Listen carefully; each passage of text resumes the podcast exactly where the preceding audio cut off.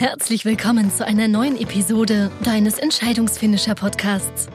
Hier bist du richtig, wenn du dein Powerziel erfolgreich umsetzen und deine Zukunft aktiv gestalten willst. Wir freuen uns, dass du dich gemeinsam mit uns auf diese spannende Reise begibst und wünschen dir viel Spaß, inspirierende Gedanken und hilfreiche Erkenntnisse für das Erreichen deines Powerziels. Los geht's! Ihr Lieben, und damit herzlich willkommen. Es ist wieder Montagmorgen und ich begrüße euch hier im Entscheidungsfinisher Podcast. Ich glaube, das Internet ist kaputt. So denken vermutlich ja manchmal einige von uns, wenn wir wieder mal frustriert auf unsere Zahlen schauen und sehen, dass sich in unserem Online-Shop ja mal so wieder gar nichts getan hat. Angeblich sind sie doch da, die ganzen Millionen von Kaufwütigen, nur irgendwie ja blöderweise dann immer nicht in meinem eigenen Shop. Und vielleicht kennst du diese Gedanken. Doch wie lässt sich genau das ändern? Wie verwandelst du deinen Online-Shop, der gerade jetzt zu Corona-Zeiten vielleicht noch wichtiger wird, in einen Kundenmagneten? Wie entwickelst und skalierst du gewissermaßen dein virtuelles Geschäft, in das Passanten eintreten und am Ende mit vollgepackten Einkaufstüten deinen Laden wieder verlassen? Und vor allem, wie wirst du dabei nicht komplett komplett irre und wahnsinnig, denn es ist ja nun wahrlich nicht so, dass die Anzahl der Angebote am Markt besonders klein wäre und manchmal hat man das Gefühl, man ist vom Marktschreiern umgeben, wenn es um das Thema Online-Marketing geht. Umso wichtiger also, dass wir mal aufräumen und gewissermaßen mit dem deutschen Goldstandard für Google sprechen und genau dieser ist mir jetzt am Telefon zugeschaltet. Dr. Sebastian Decker hat ursprünglich in Chemie promoviert und interessiert sich seit deiner Kindheit für wirtschaftliche Zusammenhänge basierend auf Zahlen und Fakten. Und so ist es vielleicht auch zu erklären, dass er wie ich gehört habe, schon als Kind gerne auch mal gegen sich selbst Monopoly gespielt hat und ebenso Wirtschaftswissenschaft studiert hat. Heute ist er einer der führenden deutschsprachigen Experten für Google, Trainer der Google Zukunftswerkstatt, Digitalstratege, Autor und Online-Shop-Experte und bei all dem einfach ein angenehmer Gesprächspartner mit Lust auf klare Ergebnisse. Und er ist dabei weltweit unterwegs und hält selbst in China, und das ist ja mal eine Benchmark, einem der führenden Länder im Bereich digital, äh, Vorträge zu diesem Thema. Mit ihm wage ich auch heute für euch ein Experiment, denn gemeinsam werden wir wir hier im Entscheidungsfinisher Podcast eine Digitalstrategie für ein fiktives Unternehmen entwerfen, welches von Zero zum Hero werden möchte. Und unser Ziel ist, dass du damit glasklare Ideen für deinen eigenen Online-Erfolg mitnehmen und sofort in die Umsetzung kommen kannst. Und damit legen wir direkt los. Und ich sage herzlich willkommen, schön, dass du da bist, lieber Dr. Sebastian Decker. Vielen, vielen Dank, Ulf. Ich freue mich auch auf das Gespräch mit dir und auf unsere Strategieentwicklung, wie du es schon angekündigt hast. Absolut, absolut. Also ich äh, freue mich ja, äh, wenn ich so einen so einen ähnlich wachstumsirren Menschen wie mich am Telefon habe, der sagt, du lass doch nicht so viel drum rumreden, lass doch möglichst konkret werden. Und äh, ich finde es toll, dass wir so eine so eine Case Study aufbauen können, weil ich glaube, damit ja. können wirklich auch die Hörer ganz konkret rangehen und äh, bevor wir damit einsteigen, trotzdem, damit man dich so ein bisschen besser greifen kann, ich habe ja schon gesagt, du bist ja eigentlich Chemiker von, äh, von Grund auf, hast ja darin dann auch promoviert. Wie ist es denn dann, ich meine, dass es um Zahlen und Daten und Fakten geht und dass ihr euch als Chemiker da auch gerne mit beschäftigt, mit Statistiken und so, das leuchtet mir alles ein. Aber wie ist es denn eigentlich ganz konkret zu deinem Switch dann in die Online-Welt gekommen? Ich meine, du hättest ja auch, keine Ahnung, äh, äh Lehrer für Mathematik werden können mit, mit, mit äh, so grundsätzlich vom Zahlenverständnis wahrscheinlich. Ja, wie bist du zum Online, zur Online-Welt gekommen? Also ich mag Mathematik auch. Ich glaube, das muss man als, als Chemiker auch tun. Okay, ich glaube, wir müssen das, wir müssen das, das Interview leider beenden, Sebastian. Also es geht gar nicht. Die Mathe, Mathe geht gar nicht. Also ähm, genau. Nee, also ähm, ja, wie ist es dazu gekommen? Also ich wie du ja gesagt hattest, ich habe ja noch Wirtschaftswissenschaften studiert, mhm. weil ich gerade auch in der Chemie immer die Themen spannend fand, die sich halt vermarkten lassen. Ich fand die Dinge spannend, ähm, die auch wirklich nach Anwendung in der Welt finden. Also ja. ich habe in meiner Doktorarbeit zum Beispiel ein neues Produktionsverfahren entwickelt für eine Chemikalie, die ja über Jahrzehnte lang immer mit ganz, ganz viel Abfall produziert wurde. Also mhm. du stellst ein Kilo her und generierst vier Kilo Abfall und ich habe einfach einen neuen Prozess entwickelt, wo einfach kein Abfall entsteht. Und das ist ja eine Sache, die man wirklich direkt anwenden kann, direkt in den großen Chemiebetrieb mit reintragen kann. Ja. Und äh, ich sag mal nicht irgendwie was, dass du anfängst, ein Molekül zu züchten, was irgendwie nur im Ultrahochvakuum bei minus 200 Grad Celsius stabil ist oder ja. ja. Das heißt, die Themen waren mir, lagen mir immer total am Herzen und dann war ich nach meiner Promotion bei einem Chemieunternehmen dann auch im Business Development und Marketing. Mhm.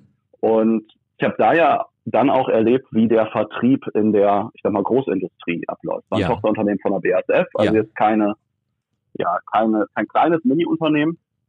Und Trotzdem läuft da, obwohl ja Chemie eigentlich doch ein sehr, sehr innovatives Thema ist, äh, ist die Chemiebranche doch auch sehr, sehr konservativ. Und der Vertrieb läuft in den Bereichen doch ja zu 90 Prozent eigentlich analog, wenn nicht mhm. sogar mehr. Mhm. Und ich habe das natürlich dann auch am eigenen Leib erlebt, wie ich immer wieder die gleichen Dinge auch immer tue. Angebote schreibe, auf Rechtschreibfehler korrigiere, dem Kunden immer wieder das Gleiche erzähle. Ja. Ich habe mich damals schon gesagt, könnten wir das nicht viel besser digitalisieren?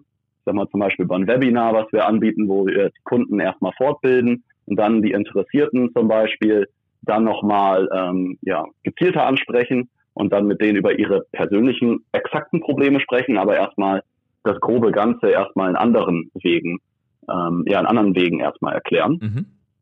Aber es hat dann damals in meinem Unternehmen nicht so schnell Anklang gefunden. Ich glaube wohl, ja. dass die jetzt heutzutage, ja. jetzt ungefähr drei Jahre später, ein bisschen bereuen. Ja. Gerade einfach aufgrund der Corona-Krise.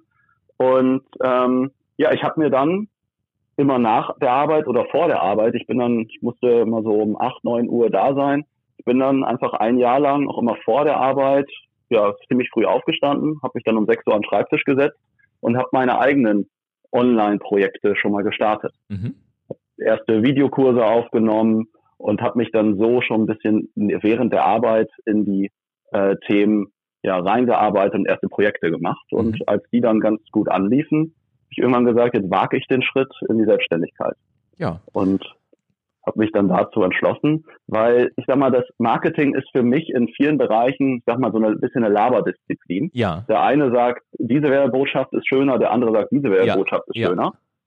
Aber online ermöglicht es mir halt daraus eine Wissenschaft zu machen, weil ja. ich halt eigentlich so gut wie alles messen kann. Ich kann halt genau sagen, dieses Video, dieser Werbebanner funktioniert besser, dieses Video hat diesen Effekt gebracht, dieser Werbebanner hat diesen Effekt gebracht. Ja, also ich Und finde. Das finde ich so spannend daran. Äh, absolut, ich finde es auch so, so herrlich enttarnt, ne? Also wie, wie falsch man auch mit seiner eigenen Meinung liegen kann. Also es, es gibt von einem ja. Kollegen, gibt es ein wunderbares Beispiel. Ich liebe diese Geschichte, auch wenn ich den Namen jetzt nicht erwähne, aber ähm, also einfach aus Datenschutzgründen, weil er auch Kinder hat und genau um die geht's. Und eines seiner Kinder äh, ist in der Schule gewesen und sie sollten in einem Projektfach tatsächlich eine Webseite entwickeln.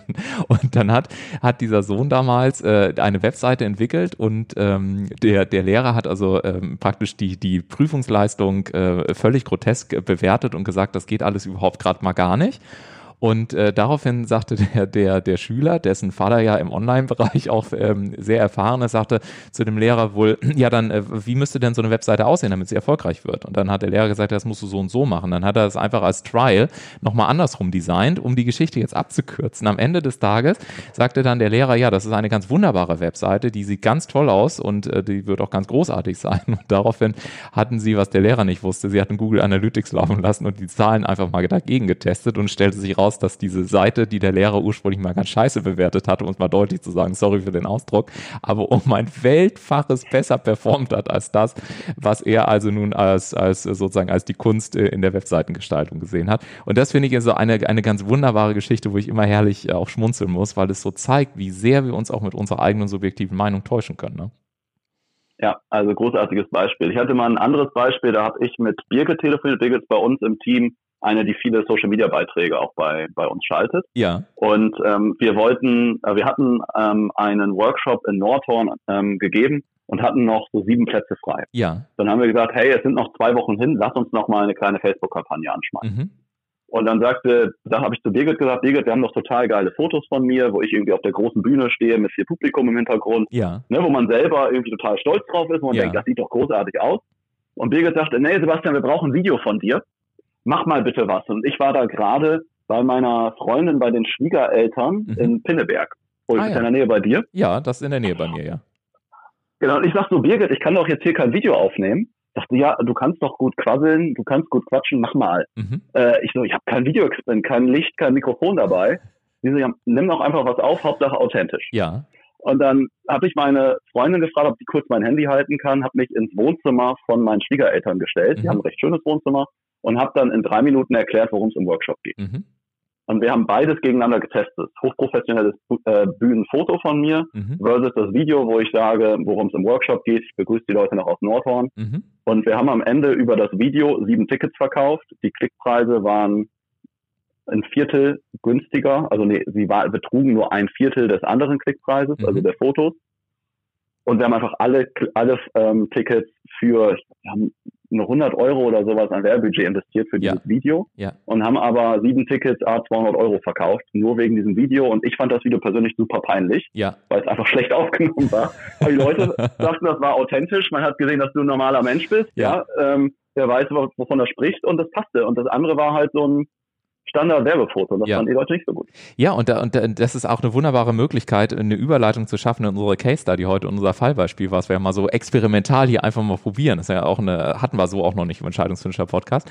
Aber ich glaube, dass es auch so, so ein Punkt ist, ähm, warum es für viele Menschen so schwierig ist, ne? weil man einfach nicht weiß, wonach soll ich mich eigentlich richten. Also ähm, soll die einen sagen das, dann sagen die anderen, nee, mach Fotos, die dritten sagen, hey, du musst so anfangen, die vierten müssen so anfangen und man wird ja als normaler Enduser, der sich jetzt nicht äh, jeden Tag damit in der Tiefe auseinandersetzt, hier wahnsinnig. Und mir geht es dann auch immer so, dass ich sage, oh, ich habe irgendwann keinen Bock mehr. Es muss doch mal irgendjemanden geben, der einfach sagt, so, pass auf, Alter, jetzt hast du sechs Monate Zeit, jetzt machen wir das in der Reihenfolge und am Ende steht auch ein Ergebnis raus. Und weil du das vorhin mit Marketing angesprochen hast, was mir immer gewaltig auf den Keks geht, und da bin ich auch sehr deutlich in meiner Sprache, ist immer dieses, ja, sie müssen nur ein paar mehr Anzeigen schalten. Also groß Geld rauspusten, weil viel hilft bekanntermaßen viel. Da rollen sich immer bei mir als Unternehmer, ich weiß nicht, wie dir das geht, vielleicht sagst du auch gleich, Ulf, äh, da müssen wir kurz zurück, oder aber da rollen sich mir immer die Fußnägel auf, weil ich sage, also du kannst unmöglich selber Unternehmer sein, weil in eine Blackbox Geld reinzupusten, ohne eine Ahnung zu haben, was da am Ende rauskommt, das kann doch unmöglich, also so viel BWL-Wissen habe ich zumindest während meines Studiums noch verstanden,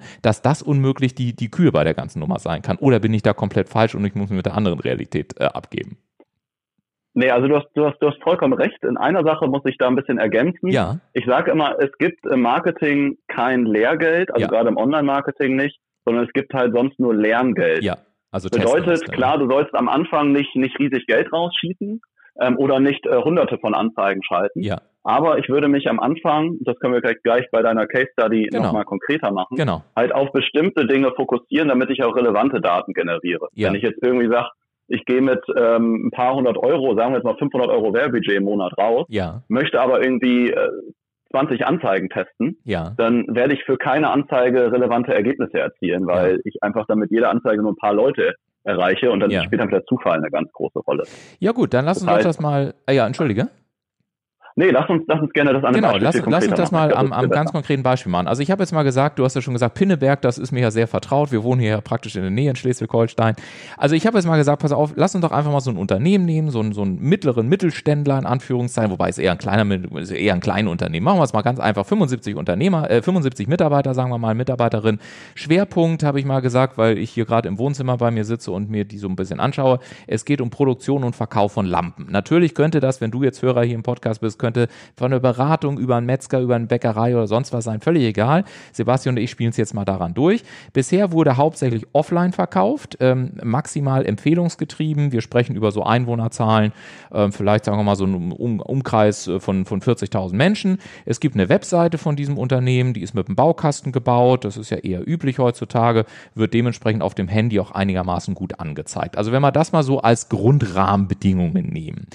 Wie würdest du jetzt ganz konkret vorgehen, wenn wir sagen, lass uns doch mal aus diesem kleinen Unternehmen, 75 Mitarbeiter, Mitarbeiterinnen, ein richtig erfolgreiches Online-Business bauen, damit eben auch jetzt gerade in Covid-19-Zeiten der Betrieb weitergeführt werden kann, damit alle Mitarbeiter ihr Geld bekommen und damit da auch eine richtig schöne, satte Erfolgsstory draus wird, auch wenn wir Corona dann irgendwann mal endlich wieder hinter uns haben.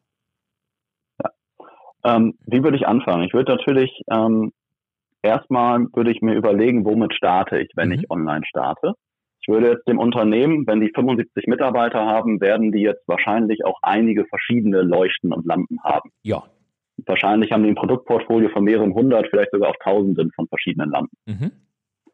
Das heißt, ich würde jetzt erstmal fragen, mit welchen Lampen sollten wir als erstes online gehen. Mhm. Und da würde ich das äh, ich sag mal, verkaufsstärkste, aber auch einfachste Produkt äh, nehmen. Also mhm. mit einfach meine ich ein Produkt nehmen, was vielleicht erstmal nicht so erklärungsbedürftig ist. Mhm. Weil ein erklärungsbedürftiges Produkt darzustellen, ist immer wieder ein bisschen schwieriger. Ich meine, Lampen sind generell jetzt insgesamt jetzt nicht so ein schwer verständliches Produkt, aber vielleicht gibt's da doch, ich sag mal, eine Deckenleuchte ist vielleicht einfacher zu verstehen als jetzt vielleicht äh, irgendeine Lampe, die ich noch irgendwie mit dem Smartphone steuern kann oder mhm. die irgendwie noch passiv hinter irgendwas hinterhergebaut werden mhm. muss die noch maßgeschneidert ist auf irgendwas. Mhm. Das heißt, ich würde gucken, welche Produkte sind einfach zu verstehen, dementsprechend auch einfach online darzustellen, weil online habe ich ja nicht so viel Platz für Erklärungsmöglichkeiten. Und welche verkaufen sich halt auch schon gut. Weil erster Fehler ist bei vielen, die sagen, ja, ich habe hier noch so ein paar Ladenhüter, mhm. die möchte ich auch jetzt mal loswerden und da habe ich auch keine Lust, die irgendwie zu verkaufen. Ja. Das heißt, ich probiere das jetzt mal online. Und ja. wenn es dann online nicht klappt, dann wird gesagt, online klappt nicht. Mhm. Und ich würde erstmal mit denen reingehen, wo ich weiß, die Produkte sind schon markterprobt und würde mich da auf ein, zwei, vielleicht drei Produktsparten fokussieren. Mhm. Wenn du meinst oder wenn du willst, können wir uns gerne jetzt einfach mal auf das Thema Deckenleuchten oder sowas jetzt fokussieren, wenn das jetzt die Geschäftsführerentscheidung zum Beispiel wäre. Genau, also wir haben ja wirklich im Lampenbereich von bis, ne? Also es gibt ja mittlerweile auch welche, wo man sagt, okay, die Lampen, die dann noch irgendwie auf die Stimmung mit einwirken aufgrund bestimmter Beleuchtungskonzepte und so weiter. Genau. Aber lass uns gerne einfach mal, äh, was weiß ich, eine, eine Wohnzimmerlampe nehmen, ähm, die irgendwie beim Esstisch hängt, ähm, Deckenlampe, äh, damit können wir einfach mal ja. starten, gerne. Genau dann würde ich, also ich gehe jetzt erstmal rein und überlege, okay, was kann das äh, Unternehmen halt gut. Ne? Wenn wir jetzt sagen, wir haben jetzt ein Sortiment von, ja, sagen wir mal, Deckenlampen und wir haben da jetzt äh, 50 verschiedene Modelle, mhm. dann würde ich natürlich überlegen, was kann das Unternehmen besonders gut? Was können wir herausstellen? Ich suche bei einem Online-Shop da immer so, ich sag mal, es reichen da schon drei Merkmale, weil mehr kann ich in der Kürze der Zeit eigentlich gar nicht transportieren. Ja. Ich hatte, deswegen ist es ganz cool, dass du dieses Beispiel hast. Das wusstest du vorher auch nicht. Ich hatte vor zwei Wochen sogar jemand in der Beratung, die ähm, aus dem Lampenbereich kommt. ne, ernsthaft? Und, ähm, das ist natürlich witzig. Ja. Und äh, genau, um das Beispiel jetzt mal zu nehmen, da war es halt so, dass die äh, Dame sensationelle Lampen herstellt. Ja. Die, ähm, und ihre Alleinstellungsmerkmale sind ja jetzt so das Thema Nachhaltigkeit und die Lampen sind alles Einzelstücke, mhm. weil die aus äh, Segeln hergestellt werden oder ich sag mal so aus Kaffeesäcken und das ist halt so ihr Alleinstellungsmerkmal. Mhm. Ähm, und das kann man dann auf der Seite relativ stark ähm, transportieren und ich würde halt da jetzt mal schauen, was macht das Unternehmen besonders gut? Ja, was ist das Besondere an den Lampen? Mhm. Wir können jetzt auch annehmen und sagen, die sind irgendwie nachhaltig und alle handgefertigt oder sind alle in Deutschland gefertigt. Vielleicht sind die auch einfach nur besonders günstig, kann ja auch sein. Das wäre auch ein Alleinstellungsmerkmal. Ja, ja, also wir, wir können ja zum Beispiel mal sagen, äh, dass äh, den Fall hatte ich neulich in einer, in einer ehrenamtlichen Beratung. Ähm, wir können ja zum Beispiel sagen, dass äh, beispielsweise ein Teil der Lampen auch äh, unter Einbezug von äh, behinderten Menschen hergestellt werden, also ja. mit, mit Behindertenwerkstatt, das ist so Merkmal eins. Merkmal zwei wäre für mich äh, hier gerade Schleswig-Holstein Regionalität, also Historie des Unternehmens. Und das dritte äh, könnte zum Beispiel sein, äh, wie du gesagt hast, ähm, dass insbesondere auf schadstoffarme Baumaterialien geachtet wird, weil eben der Trend äh, im Bereich Gesundheit an der Stelle so besonders stark ausgeprägt ist. Nehmen wir mal diese drei als Thesen jetzt mal an. Ja, ich finde auch gut, dass du den letzten Punkt nochmal gesagt hast, weil ich möchte auch immer ein Alleinstellungsmerkmal, sag ich mal, haben, was äh, direkt, also direkt dem Nutzer auch einen Vorteil bringt. Genau. Ich sag mal, wenn das durch eine Behindertenwerkstatt gefertigt wird und ein regionales Produkt ist, das bringt mir ehrlich gesagt nicht sofort etwas. Mhm. Also nicht direkt. Es ist natürlich, es gibt mir vielleicht ein gutes Gefühl, mhm. wenn ich das kaufe und ich identifiziere mich deswegen auch mehr mit dem Unternehmen. Aber es ist kein direkter Vorteil, den ich merke, wenn ich das, wenn ich die Lampe bei mir im Wohnzimmer hängen habe. Mhm. Das heißt, ich habe immer sehr gerne bei den Alleinstellungsmerkmalen auch noch, ich sag mal, ich nenne es mal einen egoistischen Vorteil. Ja. Äh, mit dabei. Und da hast du mir jetzt ja auch schon gleich eingenannt, ne? dass es schadstoffarm ist und genau. dementsprechend äh, gerade wenn ich ein Wohnzimmer oder vielleicht ein Schlafzimmer habe, dann möchte ich da vielleicht nicht so eine Lampe haben, die da noch irgendwelche Dinge ausdünstet. Genau, also in der Praxis natürlich würde man gucken, wo, wo, was wollen die Kunden überhaupt? Den Schritt überspringen wir jetzt mal. Was geht ja um die Digitalstrategie? Aber nehmen wir mal an, wir haben mit Kunden ja. gesprochen, wir haben das rausgefunden und wir wissen, okay, für unsere Zielgruppe ist das extrem markant wichtig. Dann können wir das jetzt beispielsweise mit der Schadstoffarmut dann durchaus nehmen. Genau, das, das mit dem, ähm, ob die Kunden das wollen, das habe ich deswegen schon abgehakt, weil ich ja gesagt habe, wir gehen erstmal auf die Produkte, die sich Richtig, auch eh schon genau, verkaufen. Genau. Deswegen habe ich gesagt, dann können wir uns das nämlich sparen. Genau. Weil wir haben am Anfang genügend Baustellen. Ja. Und dann, äh, du kennst das, ne? ich meine, äh, Ulf, du machst ja ganz viel, ähm, unterstützt Leute auch im Bereich Umsetzung. Ja. Und ich finde es immer besonders wichtig, ähm, möglichst wenig Baustellen aufzumachen. Ich ja. sage immer so, Klarheit ähm, bringt sich auch in die Umsetzung. Ja, ich glaube vor allen Dingen, also nicht nur in die Umsetzung, sondern die Klarheit ähm, ist für mich auch ein ganz wichtiger Skalierungsfaktor. Also was ich dann häufig in der Praxis sehe, äh, ist, ist dann, wenn an zehn unterschiedlichen Hebeln rumgedreht wird und am Ende gesagt wird, ja, aber das hat jetzt besser funktioniert. Und ich dann sage, aber woran lag es denn jetzt? Und dann kann das ja kein Mensch mehr sagen, weil einfach zu viele Räder bewegt worden sind. Und äh, von der Seite her, da bin ich bei dir. Möglichst wenig, aber dann halt immer wieder testen, verproben und so weiter. Ähm, sodass ich mal ganz nebenbei gesagt auch glaube, glaube, wahrscheinlich ist es im Online-Bereich auch so, ähm, dass du ähm, einfach auch ein, ein gewisses Zeitkontingent einfach wahrscheinlich pro Woche oder pro Monat auch einfach mal festsetzen musst, um zu sagen, okay, ich, ich takte das gewissermaßen als Ritual oder als Muster letztendlich in meinen Alltag ein, mich auch um das Thema Online zu kümmern, ne? auch als dieser Lampenbauer ja. zum Beispiel. Ja, Ja, ich würde jetzt auch deswegen, da kommen wir gleich so ins Thema Zeiteintaktung, können wir mhm. gerne direkt reingehen. Mhm. Du hast ja gesagt, wir haben ein Unternehmen mit 75 Mitarbeitern. Genau. Gegebenenfalls, und jetzt, gerade wenn wir es jetzt auf diese Zeit betrachten, sind die Mitarbeiter jetzt ja vielleicht gerade auch nicht alle total ausgelastet, ja. wie es vielleicht noch mal vor Monaten war. Und jetzt würde ich vielleicht reinschauen, welche Mitarbeiter würde ich jetzt äh, in diesem Projekt am besten sehen und würde mir ja nur ein kleineres Team von vielleicht drei, vier, fünf Personen rauspicken, mhm. die, ich sag mal, jetzt für die Umsetzung dieses Projektes hauptverantwortlich sind. Mhm. Das können Mitarbeiter sein. Ich würde das Team mischen aus ein, zwei Personen, die sich sehr, sehr, sehr, sehr gut mit den Produkten auskennen. Aber dann würde ich mir ähm, mindestens zwei oder drei Personen nehmen, die ja recht, die auch ein bisschen technikaffin sind, die ja vielleicht auch ein bisschen jünger sind, weil die dann muss nicht immer das Alter das entscheidende Merkmal sein, aber die einfach da ein bisschen schneller auch mit den Medien äh, umgehen können. Mhm. Ja. Und dann würde ich sagen, diese Mitarbeiter haben jetzt, ich sag mal, die Freiheit, sich vielleicht einen Tag die Woche Minimum äh, jetzt mit dem Shop-Projekt ähm, zu befassen. Mhm. Ja, und werden dafür sozusagen freigestellt, um äh, ja das Ganze sozusagen umzusetzen. Und wir würden uns jetzt halt fokussieren auf das Thema, sagen wir jetzt mal Deckenleuchte. Vielleicht haben wir noch ein zweites äh, Thema, was vielleicht noch ähm, ja, die, die ähnlichen Alleinstellungsmerkmale aber unter sich verbindet mhm. oder unter sich vereint sozusagen.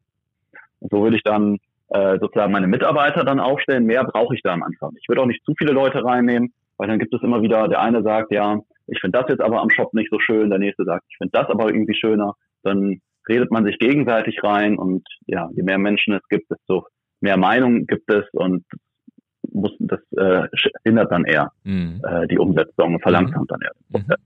Mhm. Mhm. Und dann ist ja die Frage, wie setzt sich das Ganze dann technisch um? Genau. Ja. Wenn wir jetzt sagen, wir haben schon eine Webseite, die jetzt über ein Baukastensystem gemacht ist, ja. dann, dann kann es natürlich vielleicht sein, dass dieses Baukastensystem vielleicht ja auch schon eine Möglichkeit bietet, einen kleinen Shop aufzusetzen. Mhm. Das wäre natürlich irgendwie die einfachste Variante, auf dem bestehenden System dann den Shop relativ simpel und schnell aufzusetzen. Ja. Wenn das der Fall ist, könnte man das natürlich machen. Wenn ähm, das nicht der Fall ist, dann würde ich halt schauen, dass ich ein relativ einfaches Shop-System wähle. Ähm, tendenziell, gut, wir dürfen ja hier Namen nennen, wir sind ja jetzt nicht, ja. dass ich jetzt hier, also ich würde jetzt zum Beispiel sagen, ich würde mit einem Shopify-System anfangen, mhm. weil da einfach die meisten Dinge schon vorbereitet sind und ja. es, ist, äh, es, gibt, es ist super gut dokumentiert. Es gibt sehr, sehr viele Anleitungen online. Ich finde aber sonst auch sehr, sehr viele Freelancer, die ich über etliche Plattformen sonst mal hinzubuchen kann, mhm. wenn ich nochmal technische Unterstützung brauche. Also ich würde mir ein größeres Shop-System nehmen und ein, ich sag mal, recht günstiges, was aber sehr, sehr viele Funktionen schon hat, ist einfach mhm. Shopify und würde damit äh, dann anfangen, einen kleinen Shop aufzusetzen und dann nur mit einer Auswahl von Produkten. Also, mhm. wie ich jetzt gesagt habe, zum Beispiel Deckenleuchte und vielleicht haben wir noch irgendwie eine andere Leuchte. Aber ja. wir können jetzt mal ein Beispiel im Bereich Deckenleuchten bleiben. Ja. ja? Ähm, wenn ich ja weiß, dass ich äh, offline eine Nachfrage habe, mhm. dann ist jetzt ähm, der nächste Schritt, ich brauche an sich, brauche ich zwei Dinge, damit mein Online-Shop verkauft. Das ist ja in der Einleitung ähm, ähm, so schön gesagt, dass du ähm, man sieht immer, es wird online ganz, ganz, ganz, ganz viel verkauft. So viele ja. Menschen sind online. Ne? Man fährt irgendwie mit dem Auto durch die Stadt und ja. guckt an die Bushaltestelle und alle Leute stehen da mit ihren Smartphones und tickern da rum. Ja. Ja, ähm, aber nur bei mir sind die Leute nicht und mhm. kaufen nicht. Mhm. Ja. Im Wesentlichen liegt das, oder brauchst du zwei Dinge für eigentlich jedes Geschäft. Sag mal, du brauchst Traffic und Conversion. Traffic bedeutet, wie viele Leute gehen auf deine Seite mhm. und Conversions bedeutet, wie viele kaufen. Also mhm. wie viele erreichen dein Ziel. Mhm. Bei einem Ladengeschäft jetzt auch so angenommen, wir haben jetzt unseren, unser, unseren Offline, unser Ladengeschäft für Lampen. Dann wäre Traffic die Anzahl der Menschen, die jeden Tag in den Laden reingehen. Genau. Und Conversions wäre, wie viele Leute ihre Kreditkarte durch das Zahlungsgerät ziehen oder genau. wie viele Leute am Ende einfach eine Lampe kaufen und ja. bezahlen. Ja. Und diese beiden Stellschrauben haben wir jetzt, um Umsatz zu machen über unseren Shop. Und äh, wenn du magst, würde ich jetzt einfach mal für die beiden äh, Stellschrauben ein paar Strategien vorschlagen. Sehr gerne, weil ich, ich äh, absolut, weil äh, ich kann auch aus meiner eigenen Erfahrung heraus sagen, also ich habe, äh, kann ich auch mal wirklich sagen, ich habe zum Beispiel, wenn ich, äh, wenn ich am Telefon äh, ein Verkaufsgespräch führe, habe ich in der Regel eine Abschlussquote von 60 Prozent, also wenn man es mal mittelt über, über alle Gespräche. Allerdings ist das große Thema, ähm, die Leute tatsächlich auch äh, in einer verlässlichen, wiederkehrenden Art und Weise natürlich auf die Angebote aufmerksam zu machen. Und ich habe mich in meiner eigenen unternehmerischen äh, Vergangenheit jetzt auch schon mit vielen unterhalten und dieses gerade dieses Traffic-Thema ist für viele ähm, äh, wirklich ein Thema. Und deswegen finde ich es ganz cool, dass du das auch nochmal bestätigt hast. Also zu sagen, entweder hast du ein Traffic-Problem oder du hast ein Conversion-Problem oder du hast womöglich beides. Conversion ist jetzt auch in meinem Falle weniger, also da habe ich absolut null, null Sorge. Ähm, die die Traffic-Komponente, da fällt mir immer wieder auf, auch wenn ich mit anderen spreche, das hat eine extrem hohe Volatilität. Also es ist wie so ein Rollercoaster-Effekt. Dann kommt mal was, dann kommt was nicht und so weiter. Und da haut dir natürlich die Skalierbarkeit jedes Business weg. Das heißt, ich finde es sehr gut, wenn wir da jetzt wirklich konkret werden und sagen, okay, wie können wir wirklich kostengünstig, einfach und verlässlich, stabil Traffic generieren? Ähm, weil der Punkt ist ja, ich glaube, was, was mir immer so durch den Kopf geht, ist, äh, bei mir ist zumindest auch so, es gibt ja 67 Millionen Angebote. Die einen sagen, hey, du musst das machen. Die anderen sagen, nee, du musst eher, was weiß ich, organisch. Die dritten sagen, nee, du musst eher Videos produzieren. Die vierten sagen dies und fünften sagen jenes. Und wenn du da natürlich ähm, mit nur begrenzten äh, Ressourcen wohlmöglich auch agieren kannst, ähm, dann äh, ja, hast du natürlich ganz häufig das, äh, das Phänomen, dass du hier investierst, da investierst, du hast es vorhin schon angedeutet mit den 500 Euro, die dann auf mehreren Kampagnen aufgeteilt sind. Sprich, du kommst ja niemals an ein wirklich verlässliches Datengerüst an. Und wenn ich dich richtig verstanden habe, dann ist es ja einer der Erfolgsfaktoren, dass du möglichst schnell Stabilität in deine Daten bekommst, damit du von dort aus dann letztendlich auch skalieren kannst. Also von der Seite her, lass uns da gerne loslegen in dem Punkt. Richtig, absolut. Genau, dann lass uns gleich mal mit dem Reiter Traffic anfangen, mhm. weil das Schöne ist auch, wenn du dir ein Shopsystem, wie jetzt zum Beispiel ein Shopify oder sowas nimmst, dann sind eigentlich deine Produktseiten und dein, dein Bestellprozess, also wenn du Dinge in den Warenkorb reinpackst, wo du dann deine Bezahldaten, deine Lieferdaten angibst, die Sachen sind in der Regel schon ganz gut aufgesetzt. Ja. Also dass du jetzt vielleicht nicht so eine großartige Abschlussrate hast wie du, ja, aber äh, du hast zumindest eine Abschlussrate, die funktioniert. Das ist ja. jetzt nicht so, dass du jetzt bei manchen Shopsystemen sieht einfach der Bestellprozess, ich sag mal, einfach total umständlich und Mist aus. Mhm. Aber da hast du dann einfach schon, der Bestellprozess sieht soweit schon ganz gut und professionell aus. Mhm. Da kann man natürlich immer was rausholen, aber du bist schon mal, ich sag mal, Note gut oder befriedigend in dem mhm. Bereich. Mhm. Ja? Aber es bringt dir ja nichts, wenn du keinen hast, den du ans Telefon kriegst oder keinen in dem Fall jetzt auf deinen Online-Shop. Richtig, genau. Das heißt, was würde ich jetzt erstmal schauen? Ähm, Punkt Nummer eins, wie ich immer reingehe, auch in der Beratung, ist, ich gucke erstmal, kann ich alles aus dem rausholen, was sowieso schon da ist. Wenn wir jetzt ein Unternehmen haben, was 75 Mitarbeiter hat, mhm. dann hat das ja eine gewisse Marktbekanntheit. Mhm. Und dann hat das Unternehmen gegebenenfalls eine größere Kundenkontaktliste, dann ja. hat das Unternehmen vielleicht auch schon einige Webseitenbesucher auf mhm. der normalen Webseite. Mhm. Und wenn jetzt ein Unternehmen 75 Mitarbeiter hat, dann hat das Unternehmen, ich sage überhaupt jetzt einfach mal, in den letzten zehn Jahren vielleicht auch äh, 10.000 oder mehr Kunden gewonnen. Ja. Ja.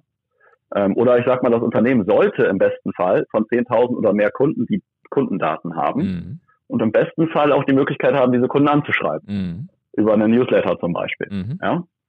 Ganz, ganz viele Unternehmen weiß ich aber auch leider, die machen das nicht, weil sie dann irgendwie Angst haben, dass sie das nicht dürfen oder sich nie die Einwilligung geholt haben. Es ist immer schade, weil in dieser Liste einfach so viel Gold versteckt. Das ist wie eine Schatztruhe, die ich öffnen muss und dann nur die Hände reinheben muss. Ja. Ähm, und ganz viele nutzen das halt überhaupt nicht. Ja. ja. Das heißt, ein Unternehmen hat eigentlich zwei Dinge, die vielleicht schon da sind, die sie nutzen kann. Das ist die bestehende Reichweite aus mhm. vielleicht auch schon Webseitenbesuchern oder sozialen Medien mhm. oder aus der eigenen E-Mail-Liste. Mhm. Das heißt, was ich machen würde, ich würde dann, wenn der Shop online ist, vielleicht würde ich das vorher schon ankündigen. Ähm, man kann ja so ein kleines, ich sag mal, Behind the Scenes machen, dass man zeigt, hier, wir haben jetzt hier ein, ein Team aufgestellt, wir erstellen jetzt unseren eigenen Online-Shop, liefern dann auch äh, unsere Lampen zu dir nach Hause und äh, unser Shop geht online zu einem bestimmten Termin. Ja. ja. Das Gute ist, wenn du das ankündigst, hast du auch für dich selber das Commitment gemacht. Das beschleunigt bei dir dann auch nochmal die Umsetzung. Richtig. Das kannst du Sicherheit auch bestätigen. Absolut, ja. absolut. Ja, also der Termin ist wichtig und dann hast du die Leute aber schon mal vorbereitet. Mhm. Und, ähm, und dann, um, um das ganz kurz zu ergänzen, ähm, da will ich auch gerne nochmal äh, bestätigen. Also ich habe das tatsächlich jetzt in Covid-19-Zeiten äh, auch gemacht. Ich habe, ähm, also ich, ich arbeite mit, ich, ich bin großer Fan von hybriden Modellen, sage ich mal. Also ich, ich lasse mir bei der, bei dem Versand von E-Mails dann natürlich auch helfen durch das System. Und ich habe äh, jetzt tatsächlich auf ein neues System umgestellt und wirklich mal meine ganzen E-Mails, die ich auch hatte, diese ganzen Kontakte, die sich so angebahnt haben, beziehungsweise die auch entstanden sind, wo ich mit Leuten über E-Mails in Kontakt bin, ähm, einfach mal ganz systematisch gesammelt wieder und überführt und bin wirklich auch persönlich, das gebe ich freimütig zu, es sind hunderte von Adressen, die zusätzlich dazugekommen sind. Also ich, ich kann dich da voll, äh, kann ich voll bestätigen, es ist der absolute Oberwahnsinn, wie viel Gold tatsächlich äh, in E-Mail-Programmen, in allen möglichen anderen, in wie viele Visitenkarten ich allein in den letzten Monaten irgendwie einfach nur auf dem Tisch äh, liegen hatte, äh, ohne sie systematisch eingepflegt zu haben. Ähm, und jetzt ist das gesamte Prozedere umgestellt und es ist wirklich unglaublich, wie viele äh, wie viel Gold-Nuggets da teilweise im wahrsten Sinne des Wortes in irgendeiner Kiste liegen, wo man vielleicht da mal die eine oder andere Visitenkarte eingetauscht hat, äh, einge, einsortiert hat. Also das nur nochmal so als, als ja. Bekräftigung auch von dem, was du gerade gesagt hast. Ja. Ja, ja. Also, ist, also, da kommen ja teilweise die Tränen, wenn ich das sehe, wie viel da einfach verschenkt wurde. Ja. Deswegen wollte ich das nochmal als erster Punkt sagen. Ich sag mal, im Groben, um da, wir haben ja gesagt, wir wollen möglichst konkret sein. Genau. Ähm, wenn du jetzt eine E-Mail-Kampagne rausschickst, dann sollte es eigentlich so sein, dass mindestens ein Prozent der Leute, die du anschreibst, bei dir dann auch auf deine Aktion reagieren. Ja. So mal als grobe Hausnummer. Ja. Bedeutet ja, wenn du 1000 Kontakte hast in deiner E-Mail-Liste, dann kaufen 10. Mhm. So, das, dann kann ich ja für mich mal berechnen, wie viel diese E-Mail einfach schon mal wert ist. Ja. Ja.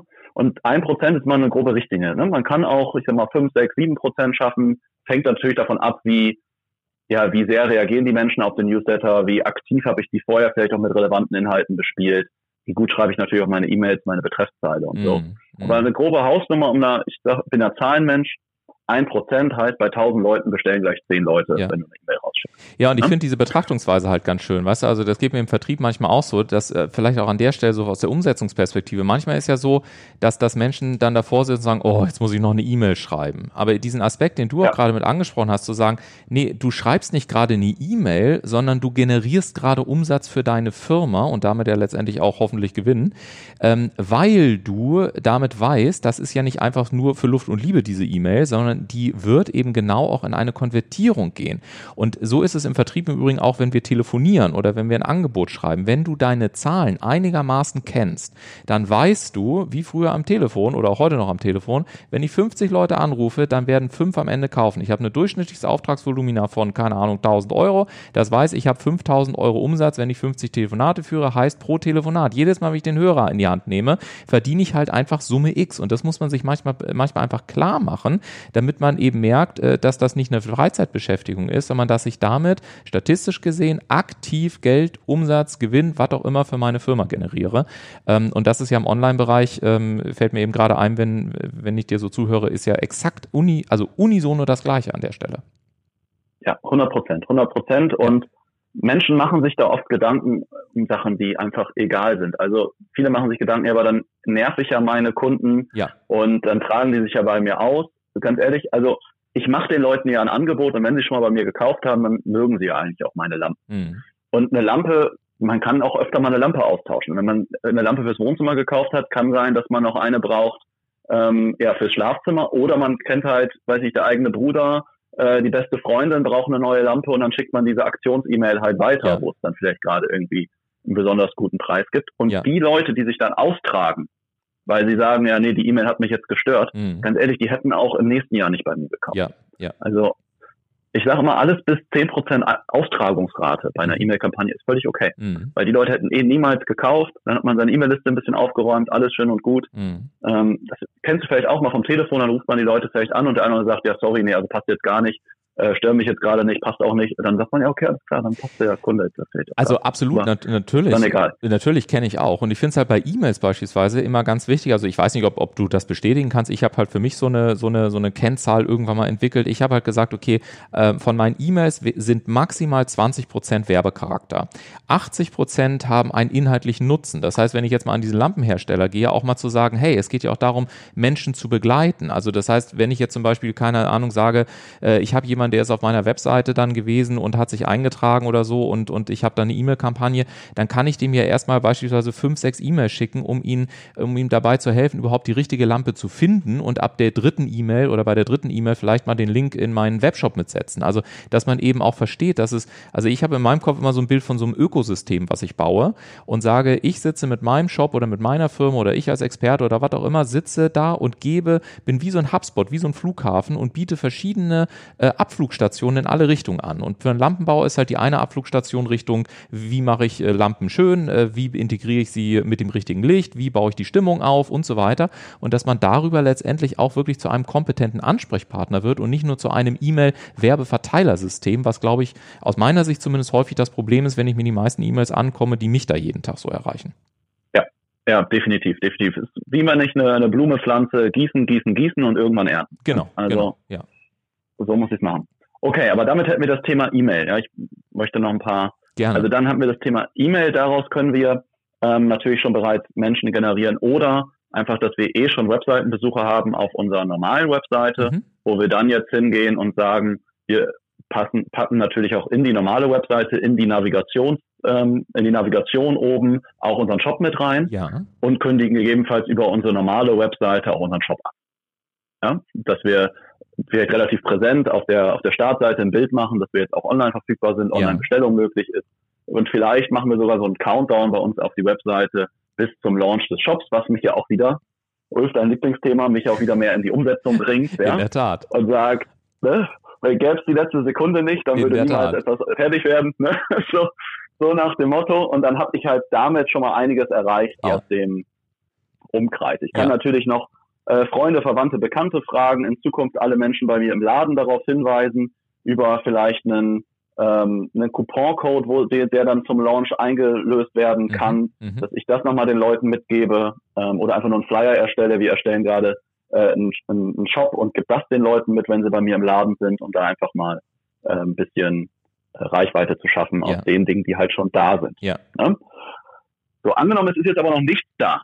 Ja, oder wir wollen jetzt noch weiter wachsen. Mhm. Ja, wir haben ja auch über Skalierung gesprochen. Was Mhm. mache ich dann? Mhm. Ja, ähm, dann würde ich ähm, erstmal schauen, wird das Thema generell gesucht. Mhm. Ja, und das Schöne ist, jetzt weiß ich ja gerade zufällig bei dem äh, Lampenthema ganz gut, weil Ja. ich, wie ich sagte, vor zwei Wochen eine, äh, eine Beratung eh hatte, die Ja. ich dafür informiert habe.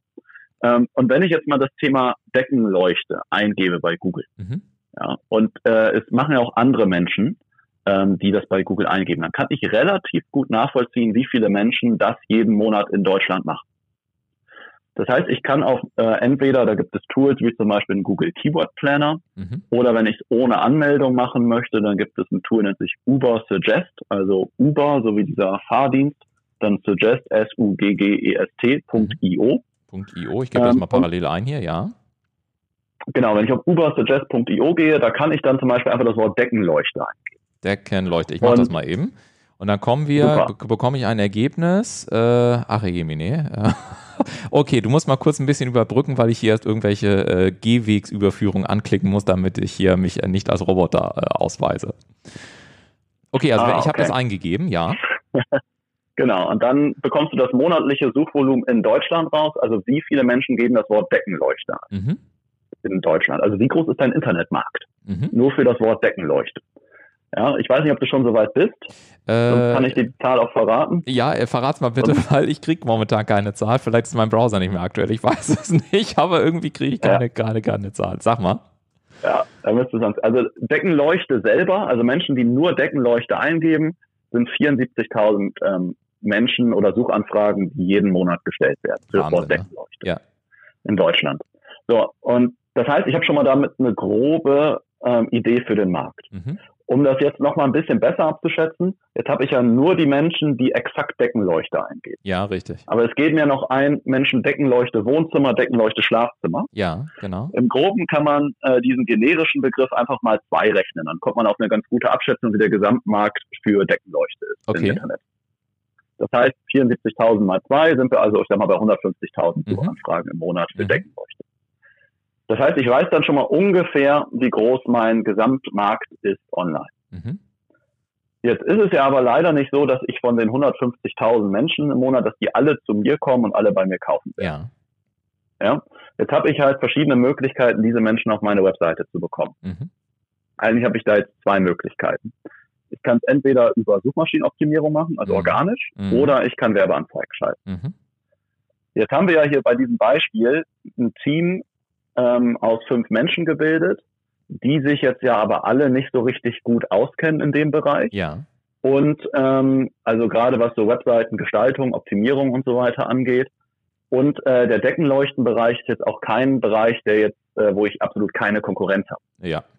Also wenn ich jetzt ähm, Eierverpackungen im großen Stil verkaufen würde, Ja. hatte ich mal einen Kunden gehabt, da ist der, da ist die Konkurrenz nicht so groß, weil da habe ich Bauern, die äh, nicht gut online aufgestellt sind. Aber im Deckenleuchtenbereich habe ich mit Sicherheit einige große Player, Mhm. die gigantisch große, gut aufgestellte Webseiten haben. Mhm. Das heißt, ich würde mal tippen, dass das Unternehmen es nicht schafft, im nächsten halben Jahr über eine Suchmaschinenoptimierung wirklich Traffic, also wirklich Webseitenbesucher, also kostenfrei zu bekommen. Mhm. Und mit kostenfrei meine ich jetzt ähm, Arbeitszeit ausgeklammert. Arbeitszeit wird es definitiv kosten. Ja. Ähm, das heißt, meine Empfehlung an die wäre jetzt auch, um den Shop am Anfang halt zu testen, neben der E-Mail-Kampagne, neben der Ankündigung in der Website und im Ladengeschäft eine Werbekampagne aufzusetzen, Mhm. spezifisch auf das Thema, was halt auf uns passt. Mhm. Und jetzt hattest du ja gesagt, dass vielleicht wir auch über Deckenleuchten im Wohnzimmer sprechen. Das war so dein erster Öffner. Ja. Und jetzt sehe ich zum Beispiel, wir hatten ja gesagt, Deckenleuchte selber wird 74.000 Mal ja. gesucht. Mittlerweile habe ich auch die, Äh, die Zahlen Kombinat- hier. Mhm. Ja, super. Siehst du auch, äh, wenn du jetzt mal links auf Keyword-Ideen klickst, das Ja. ist so ein kleines Glühlampensymbol mit so drei Strichen daneben, Ja. dann siehst du nämlich noch weitere Begriffskombinationen. Äh, der Rechner arbeitet. Äh, ja, sehe ich zum Beispiel Deckenleuchte LED, Deckenleuchte Wohnzimmer, Deckenleuchte Schlafzimmer, Küche, Kinderzimmer und so weiter. Ja, guck mal. Und jetzt siehst du ja, was, was steht bei dir bei Deckenleuchte Wohnzimmer als Volumen? als 8100. Suchvolumen. Genau, siehst du.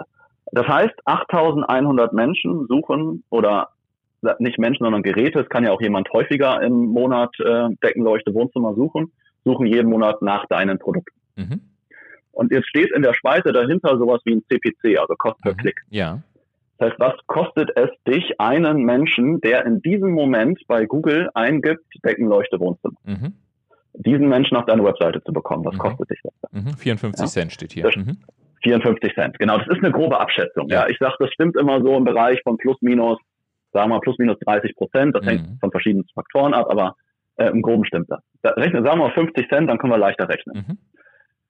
Heißt, wir haben jetzt für uns mal, ich würde jetzt denen empfehlen, eine kleine Werbekampagne zu schalten, auf zum Beispiel Deckenleuchte Wohnzimmer, vielleicht auch Deckenleuchte Schlafzimmer. Mhm. Und dann nur äh, dann mit diesen Suchanfragen auf spezifische Produkte zu verlinken in meinem Shop, also direkt auf die Produktdetailseite oder auf die Kategorieseite, wo es dann nur um das Thema Deckenleuchte Wohnzimmer und Deckenleuchte Schlafzimmer geht. Mhm. Bedeutet jetzt aber, wir könnten jetzt, ne, wenn ich jetzt Deckenleuchte Wohnzimmer und Schlafzimmer zusammenzähle, dann bin ich, glaube ich, was haben wir hier, 11.700, wenn Ja. ich jetzt die Zahlen mal zusammenrechne, ähm, dass wir 11.700 mögliche Suchanfragen haben. So im Groben erreichen wir damit ja nicht alle, weil es klicken nicht alle auf unsere Werbeanzeige. Mhm. Ist ja nicht so, man kennt das, wenn man bei Google was eingibt, man klickt nicht immer auf die Anzeige. Mhm. Das heißt, wir erreichen davon halt auch nur so einen kleinen Bruchteil. Mhm. Im Groben, sage ich mal, 5 Prozent. Mhm. Heißt jetzt von, sage ich jetzt 11.700, was sind da 5 Prozent?